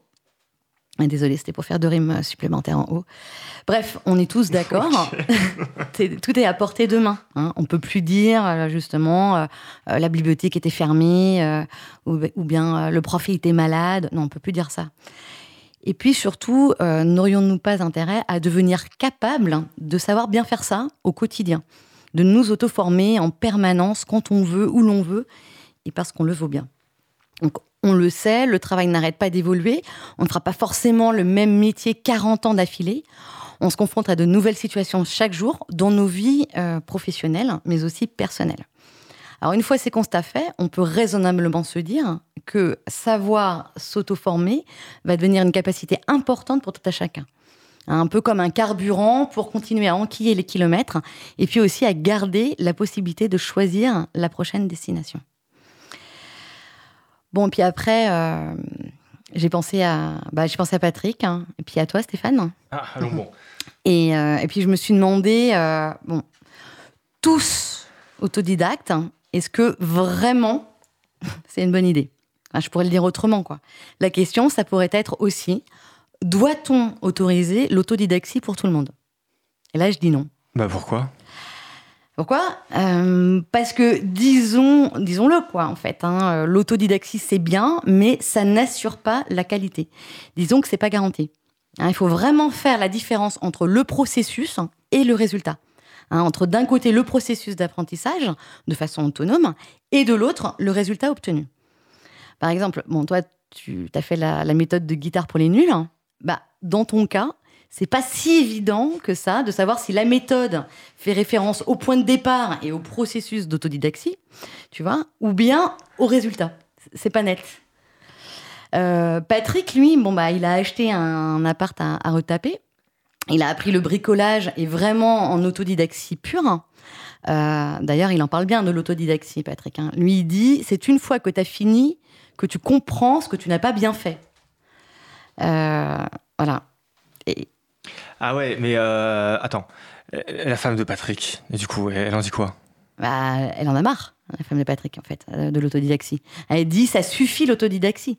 Maintenant, on va faire travailler des vrais professionnels. Parce que l'autodidaxie, euh, Patrick, il pense que c'est bien parce que c'est gratuit, que ça ne lui a rien coûté. Mais sa maison, elle est invendable. Donc, c'est bien d'apprendre par soi-même, mais ça ne marche pas à tous les coups. On ne sait pas bien faire du premier coup. Voilà, n'est pas Fabrice Lucchini ou Alain Delon qui veut, quoi. évidemment, je ne les pas euh, pour leur savoir-faire en bâtiment, mais parce qu'ils ont été ex-coiffeurs et ex-bouchers charcutiers et qu'ils ont su construire leur chemin en dehors de l'école en réussissant à faire des choses suffisamment bien pour bâtir une renommée et une vraie carrière professionnelle. Et même si aujourd'hui nous avons de nombreuses ressources d'information, euh, bah, ce serait une erreur de confondre l'auto-formation, hein, parce que Capucine disait au début, avec l'auto-information. Hein, en gros, euh, mater des tutos à la chaîne, c'est capter des informations, mais ça ne signifie pas forcément apprendre complètement et surtout être capable en situation euh, de faire et de faire bien. Alors c'est vrai, il faut reconnaître que justement les, les autodidactes, ils ont une motivation profonde et une grande confiance dans l'apprentissage autonome. Et c'est beau, ah, je prends pour exemple l'autodidacte américain dont on a parlé ces derniers jours. Euh, je ne sais pas si avez entendu parler. Il s'appelle Mike Hughes. Je pense que ça se dit comme ça. Il a 61 ans et il a fabriqué lui-même une fusée euh, car il veut prouver que la Terre est plate et s'en assurer de ses propres yeux. Hein, donc samedi dernier, il s'est propulsé jusqu'à 570 mètres d'altitude. Bon, et puis après, il s'est ramassé quoi. Donc c'est beau en fait cette motivation et cette confiance, mais ce n'est pas suffisant pour réussir son autodidaxie. Et même si Patrick parle très bien et avec beaucoup de poésie de, l'école, de la vie et, du travail, bah, c'est vrai que je tremble un petit peu quand même à l'idée qu'il m'annonce un jour qu'il aille euh, travailler dans une centrale nucléaire. Merci, il est 22h16 euh, et les absents ont toujours tort dans Cause à effet. Bon, j'ai pas parlé de toi Capucine et de ton chant, voilà. Oui, bien. Non, non, non, c'est, il y a un apprentissage encore à avoir. On, va apprendre euh, justement à bien connaître là où ton autodidactie a ses limites. On peut... Ah mais merci. non, de rien, on est curieux. Bien, euh, je vous propose euh, sur cette très bonne parole, euh, mais elle se moque de moi, mais, mais bon, on se vengera, on trouvera une solution. Je vous propose de faire une pause pour rester dans le rap. On va s'écouter un morceau. Alors, quand on n'est pas fait de rap, on n'est pas censé savoir que le meilleur album de rap français, toute époque confondu, hein, c'est probablement l'école du micro d'argent de IAM. Donc, je vous le dis, le meilleur album de rap français, toute époque confondue, c'est eux. C'est subjectif, mais ça me fait plaisir. Euh, on se retrouve tout de suite après. Vous êtes toujours en direct dans Cause à effet. À tout de suite. Cause commune 93.1 La voix des possibles.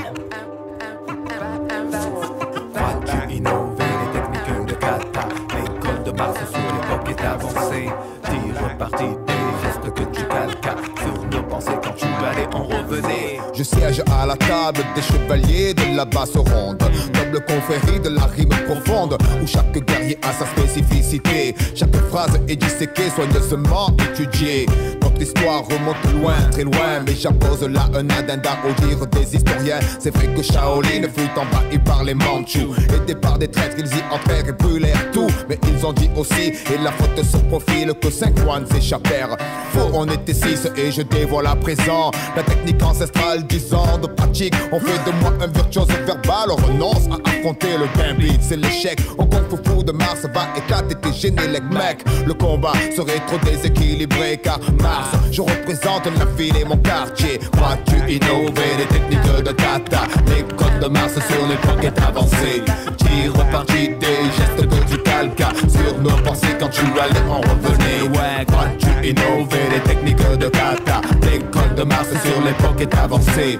Tire reparti des gestes que Sur nos pensées quand tu allais en revenir Leur voix célèbre, je les entends. Ils veulent me couler. Je monte la garde pour décocher les ukulélés Et je te parle, j'en clair, cata en l'air. Je viens venger l'honneur du neveu de la sœur de mon père C'est-à-dire moi, un disciple du temple du Henan hold mental, ils m'ont tous pris pour un âne, mais j'étais caché. Tapis dans l'ombre, rampé comme un puma qui a flashé. Sa proie qui n'assassine que pour mâcher. Attaque au premier son du gong. Je cogne trop sec en tongue, méfie-toi du pied de chill chong chong ciao. Ma technique c'est apocalypse now. Bombardement vocal, verbal, viet vodao. Je pratiquais alors que tu n'étais qu'un enfant. Soit tu as vu des choses, je les ai vues de mille ans avant. J'explique, j'avais son texte sous le chapeau. Tu swingais, t'es parti sur des airs de chapi chapeau. Je serais large si encore tu te l'as fermé. Mais laisse-moi te dire quand tu allais en revenir. Crois-tu innover les techniques de codes de Mars sur les pockets avancés Qui repartit des gestes que tu calcas Sur nos pensées quand tu allais en revenir. Ouais, crois-tu innover les techniques de kata Des codes de Mars sur les pockets avancés Qui repartit Sur nos pensées. Allais en revenir Comme à la guerre dans l'Iliade Nous déployons des myriades d'infestes. Dont tes enceintes au nom de la triade Iota Alpha Mu. T'es pas un méchant goût de déjà vu Veux-tu croiser de fer avec des moines calus? La fuite à seule issue Comme les idées s'alignent Pour une vision mystique digne de Shaolin. Le big boss fond d'opération dragon sur ton sort. Et j'adore ce jeu parce que c'est le jeu de ta mort Bruxelles. Aïe. As-tu le charisme pour être moine? Ne te plains pas, ne gêne pas. On a tous eu de la boîte, au repas Mais t'étais dans ta chaumière dans la plaine. Quand c'était dans la montagne pour travailler mes QN Milieu du chaos, moi ça dans le pao N'essaie toujours pas de lutter ou tu tombes Je prends les vertus du profil Malo qui dort. Fait plus de dégâts qu'un chien qui aboie mais ne mord pas Le 426 atteint la plénitude Mais j'ai la fureur de vaincre Perdre. N'est pas dans mes habitudes. Je m'entraîne chaque jour sans baisser d'un ton Car la perfection n'est approchable que par la répétition. Détenteur d'une technique vieille de mille ans. Je défends l'honneur de l'école du micro d'argent. Expert du style de l'homme ivre. Je me saoule de musique avant de sauter de colline en colline. Et si l'envie de voler mon mic qui te prend N'oublie pas, Jackie Jane Et plus solide que tes dents Tu peux retourner t'entraîner. T'es loin d'être prêt. Quand tu allais en revenait Crois-tu innover les techniques de kata? L'école de Mars sur l'époque est avancée. Tire reparti des gestes que tu calcas Sur nos pensées quand tu allais en revenait Ouais, crois-tu innover les techniques de kata?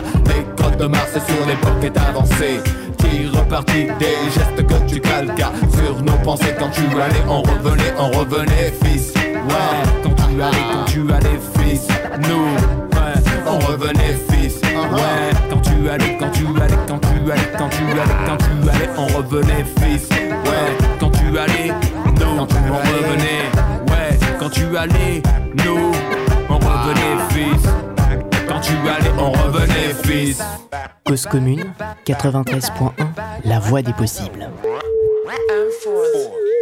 Cause commune, 93.1, la voix des possibles.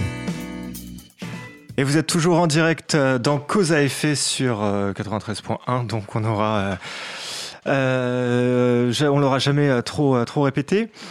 Et euh, non, c'est parce que tu, tu, il y a déjà une virgule à la fin, le régisseur a une, ça le dit déjà à la fin du morceau et je le redis derrière. Donc voilà, si jamais vous avez un doute, sachez-le, nous sommes sur 93.1. Voilà, et ce sera bien ancré sur Cause Commune. Alors donc du coup, euh, euh, une, question qui me brûle, euh, et, on en parlait un, un, petit peu hors antenne pour la chanson. Euh, c'est Normalement, on se fixe des objectifs quand on a un maître, un guide, une source. Euh, comment on fait quand on est autodidacte pour savoir qu'on a réussi? Ouais. Alors, euh, ben, peut-être justement, ça permet de recentrer un peu la question là où elle devrait être, en fait, le fait de pas. Enfin, en tout cas, c'est une proposition que je peux faire là tout de suite, se dire Bien finalement, sûr. quand j'ai pas une ressource extérieure, euh, qu'est-ce qui fait que j'évalue je, je, un sentiment de réussite? Euh, est-ce que c'est parce que j'ai répondu à des standards extérieurs de réussite que je me fixe moi-même, que je me projette Ou est-ce qu'il peut y avoir autre chose? Euh, En tout cas, le sentiment de réussite, il n'arrive pas forcément là où on l'attend. Par exemple, tu peux passer euh, à des diplômes et toujours te sentir autodidacte parce que tu restes avec quelque chose qui n'est pas euh, réglé. Et l'autodidacte, il est confronté finalement à la question des sensations, du ressenti euh, du juste. Et qu'est-ce qui, pour moi, euh, me pro procure une échelle de réussite dans mon propre... Euh, je parlais tout à l'heure de la juste place par rapport à l'environnement. Et cette juste place, elle bouge tous les jours. Et si je suis capable de ressentir quand je me sens à ma juste place, ça veut dire que je suis capable de l'ajuster en fonction des expériences que je vis, plutôt que de me référer à des normes extérieures euh, bien sûr, on, se réfère toujours à des normes sociales pour définir un sentiment de réussite. Mais ça peut être super intéressant de se dire finalement, euh, c'est l'occasion d'apprendre aussi à écouter une forme de ressenti euh, qui dit bah là, tiens, c'est marrant, j'ai l'impression que je réagis à mon environnement de manière adéquate, que je me sens bien, et donc c'est un bon guide pour moi. Et parce que de toute façon, dans le processus de décision, les émotions, elles sont là, qu'on les conscientise ou pas. Euh, c'est-à-dire que euh, quand je, quand je prends une décision, il y a des choses qui se sont déjà passées avant même que, que je le conscientise. Et, euh, les émotions sont là, et elles, me guident. Donc finalement, le fait de, le rapprocher d'un sentiment de réussite, c'est-à-dire de dire mon sentiment de réussite, c'est quand je sens que c'est juste, ben, c'est super intéressant de, de ramener cette question du guide intérieur en fait. Donc ça veut dire en fait que si je m'aspire toutes les émotions à l'intérieur, si je suis un Vulcain dans Star Trek, je peux pas prendre de décision. C'est juste pas possible. C'est ça que tu dis Eh ben ouais, c'est un peu ça. Euh, tu sais, il y, y, a un livre, euh, L'erreur de Descartes, euh, là-dessus, qui est assez intéressant, qui, qui montre que une personne, ou c'est un livre euh, pour le coup de neurosciences où j'ai pas tout compris sur les zones du cerveau, mais en tout cas, si on coupe une certaine, il y a une personne qui a un accident et si on coupe les connexions entre certaines parties du cerveau qui apparemment sont plutôt émotionnelles et d'autres zones, et eh ben tu as une personne qui déconnectée de ses ressentis euh, a plein d'options qui se présentent à elle et ne sait pas laquelle choisir parmi toutes ces options. C'est-à-dire rationnellement, elle en voit plusieurs et quand des fois tu as des choix compliqués à faire, subtils, qu'est-ce qui fait que tu décides euh, une option plutôt qu'une autre, eh ben, c'est une question de ce qu'on appelle le ressenti, c'est-à-dire que c'est des liens qui ne sont pas conscientisés, mais euh, des apprentissages qui se sont faits dans le corps et qui fait que je vais savoir me diriger finement. Et ça, ça peut, on peut euh, s'éloigner de ça euh, ou s'y ramener. Et l'autodidacte, peut-être qu'il est confronté assez souvent à ça, tu vois, de, se confronter à son propre guide pour déterminer le sentiment de réussite et apprendre à réapprivoiser tu vois, je pourrais dire ça comme ça. Ce guide qui est celui de, de, dire, tiens, je décide d'aller là ou d'aller là, etc. Et euh, c'est une manière de mieux écouter ses émotions, du coup, ou mieux travailler avec. Ça fait partie de son, sa, sa, manière de faire? Oui, euh, ça fait partie de sa manière de faire. Apprendre à, à, prendre les décisions qui sont justes pour aller dans les directions qui sont celles qu'on vise, parce que l'apprentissage, il vise toujours une direction. On apprend quand même pour, euh, euh, aller quelque part ou s'adapter à une situation. Euh, ça fait partie des, des apprentissages. C'est pas forcément quelque chose qu'on va mettre en avant aujourd'hui parce que ça pose problème de poser cette question des émotions euh, quand elles sont désordonnées, quand elles quand elles sont pas maîtrisées, quand elles s'échappent un peu sans justement qu'on ait l'habitude de fonctionner avec. Mais euh, je pense justement que c'est une piste très intéressante à explorer, de se dire que finalement, une des compétences fondamentales, c'est déjà d'apprendre à être euh, raccord avec ses ressentis et de savoir les ajuster avec son environnement. Est-ce qu'on peut du coup apprendre à apprendre? Je propose, enfin, je prolonge la, une, une mm -hmm. question qui était sur le chat, qui était sur est-ce qu'on peut apprendre la créativité? Mais tant qu'on est dans ça, est-ce qu'on voilà, est qu'on peut ah, apprendre ouais. Est-ce qu'on peut apprendre la créativité? Ça, c'est euh, une question euh, compliquée mais intéressante. Très, et, et, en trois minutes, il est dans les ah. Mais apprendre à apprendre, il y a, y a quelque chose à faire là-dessus? Est-ce qu'il y a un manque? Est-ce qu'il y a un besoin? Est-ce qu'on devrait le faire plus souvent? Ou pas? Ou est-ce qu'en fait, il faut se laisser porter simplement? Eh Mais non, mais tu sais, dans le apprendre à apprendre, il y a aussi le laisser porter. Tu parlais de la créativité. Je vais quand même dire deux mots là-dessus. Euh, tu vois, euh, dans la créativité, on parle souvent du moment de l'inspiration. Et imagine qu'on perçoive la créativité comme une respiration. Ça veut dire qu'il y a un moment d'inspiration et d'expiration. Donc souvent, quand on parle de la créativité, apprendre à être créatif, c'est accepter qu'il y a une sorte de traversée du désert, de moments où on produit rien, et pour laisser émerger ce moment de l'inspire, le moment où ça émerge. Donc apprendre ce processus-là, c'est apprendre une manière de se mettre en action et de se motiver. Et dans la créativité, il y a quelque chose de super intéressant, c'est que c'est l'apprentissage de l'élan vital, du mouvement, de, de, son rapport à la vie. Et euh, ouais, je trouve que c'est une, une, question intéressante de se dire, on peut aussi, par exemple, apprendre, c'est pas tout le temps être dans cette inspire permanent de la théorie où on emmagasine. Tu vois, ouais, c'est aussi apprendre son rythme intérieur, sa temporalité pour pouvoir s'ajuster au mieux. Mais du coup, est-ce qu'on peut le rapprocher de, de, la question de Stéphane sur euh, apprendre à apprendre? C'est-à-dire que pour la question de la créativité, euh, il faut peut-être apprendre à mettre en place des stratégies justement ouais. pour se mettre dans des contextes oui. inspirants ou au contraire euh, expirant, c'est un peu bizarre de dire ça, mais, en tout cas, de, savoir créer ces contextes-là, le rythme qu'il faut, le, le flow qu'il faut pour à un moment donné, justement, être plus créatif que, qu'à d'autres moments. Et du coup, on revient à cette question de euh, est-ce qu'on peut euh, soi-même désigner ses, enfin, dessiner ses propres stratégies d'apprentissage? Mais complètement. On peut repérer déjà qu'on a déjà des rythmes, euh, qu'on peut essayer de transférer pour les optimiser. Tu vois, mm. on peut repérer que naturellement j'ai des moments où je suis plus ou moins efficace, que j'ai des rythmes aussi bien journaliers qu'à la semaine qu'au mois. Et comment la question de les optimiser, c'est pas construire une méthode extérieure, c'est dire comment moi je fonctionne avec ça. Des fois gagner du temps, c'est juste accepter euh, ses propres rythmes. Tu vois Et ça, c'est un apprentissage qui est, qui est vraiment, euh, je pense, intéressant. C'est, imagine de te dire que gagner du temps, ce serait d'accepter de ne rien faire pendant quelques temps. Parce que tu sais que ça fait partie d'un rythme et que ça va te permettre de créer justement et d'être euh, efficace. Avant-hier dimanche, c'était la journée de la procrastination et c'était une des raisons pour laquelle j'ai fini euh, cette émission euh, très tard hier, mm. à 2h du matin. Est-ce qu'on a le droit de procrastiner? Est-ce que c'est grave? Bah, Non, c'est parfait du coup. je, le conseille vivement. D'accord. Enfin, pas pour... Parce qu'en fait, on s'écoute, si j'entends hein, ce que tu dis. Hein. Euh, parce qu'en fait, c'est le moment où on s'écoute, où on conscientise qu'il y a un truc qui va pas, ou une manière de faire qui va pas. Il y a un truc qui coince, et puis au fond de nous, on n'y va pas. Alors évidemment, il faut prendre quand même certaines mesures. On peut avoir parfois une petite tendance. Euh, à, la, à, l'oisiveté ou à ce genre de choses, ça qui peut se combattre, ou justement peut-être un maître il peut faire le pendant, mais par contre il y a quand même, il, peut y avoir une vraie procrastination qui n'est pas une flemmardise. C'est ça qui veut dire quelque chose. C'est ça, c'est la, je pense que c'est la peur de l'oisiveté qui fait qu'on n'arrive pas à se mettre en adéquation avec, euh, avec son rythme parfois.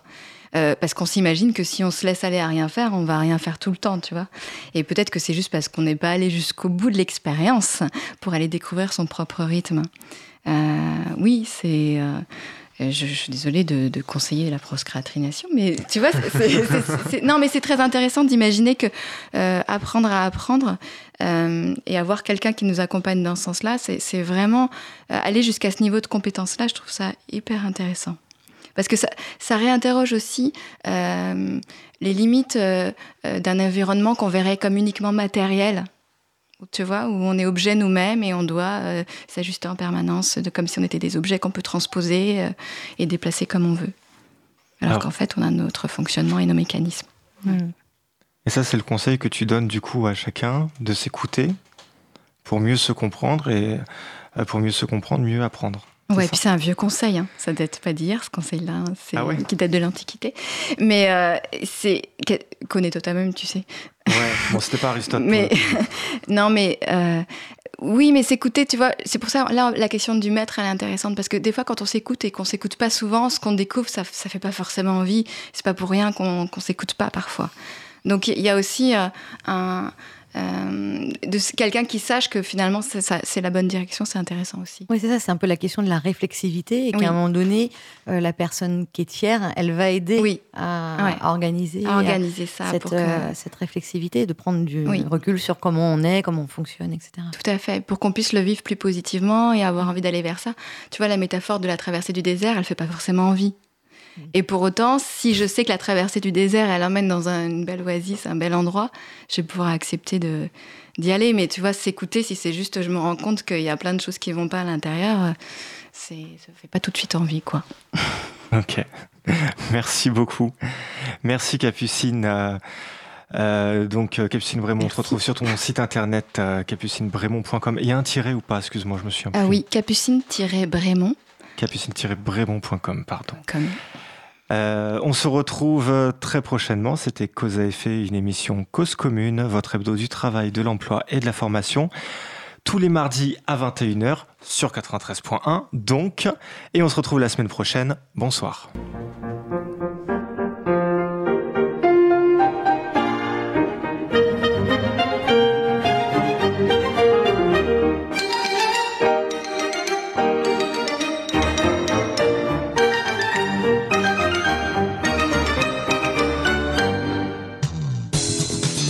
Cause commune, cause-commune.fm